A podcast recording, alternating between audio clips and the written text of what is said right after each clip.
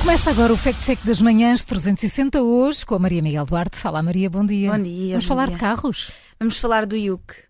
Ah, Estou a brincar. Não, se- não se tem falado, não se Ah. tem falado muito do tema. Eu vou deixar isso para vocês que entendem. São velhinhos, não coisas, é? Sim. Que pagam o Yuk, eu, não- eu ainda não pago o meu. É sempre assim. Então vamos falar do quê? Não é do Yuke, é do Hoje O que aplica-se a automóveis eh, que andam a circular antes de tu teres nascido, talvez. pois exato. Por acaso o meu carro é mais ou menos recente.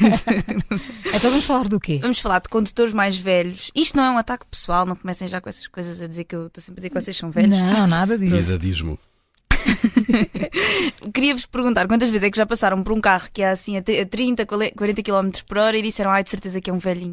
Ora bem, eh, É. se estivermos a falar de autoestrada, praticamente todos os dias, Maria, mas, mas também não estou a perceber onde é que tu queres chegar com isso, não é? Então, uma partilha do Facebook afirma com toda a certeza que os condutores com mais de 65 anos vão ter de passar a usar um dístico no carro. O- portanto, um dístico a dizer que têm 65 anos. Não, oi, Júlio, prepara-te. Mas assim como um carimbo de perigo, é isso? Sim, exatamente como se fosse um carimbo de perigo, é um sinal de perigo assim na traseira do carro, bem visível.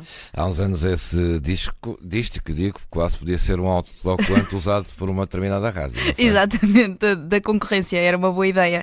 Mas de facto fomos verificar e a única diferença que existe nas cartas de condução, uh, consoante a idade, é o período de renovação e a necessidade de apresentar um atestado médico. Em alguns casos, uh, também um certificado de aptidão psicológica na revalidação deste título. Agora estou aqui a pensar, Maria, como é que seria atribuído esse, esse dístico, não é? Porque nem todas as pessoas de 65 anos conduzem mal, tal como nem todas as de 40 conduzem bem. é? Ou os de de 20 e 20. pouco. Obviamente. Ou os de 20.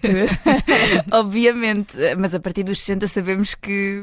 Pronto. É. O que é que é preciso? o que é que acontece depois dos 60? Depois dos 60 acontece muita coisa, mas acontece também que o pedido de renovação tem de ser eh, acompanhado de um atestado médico, isto no caso do condutor pertencer ao grupo 1, carros ligeiros, ahm, etc. Já para os condutores do grupo 2, por exemplo, condutores de ambulâncias, veículos de bombeiros, ah, é sempre preciso ahm, apresentar um atestado médico.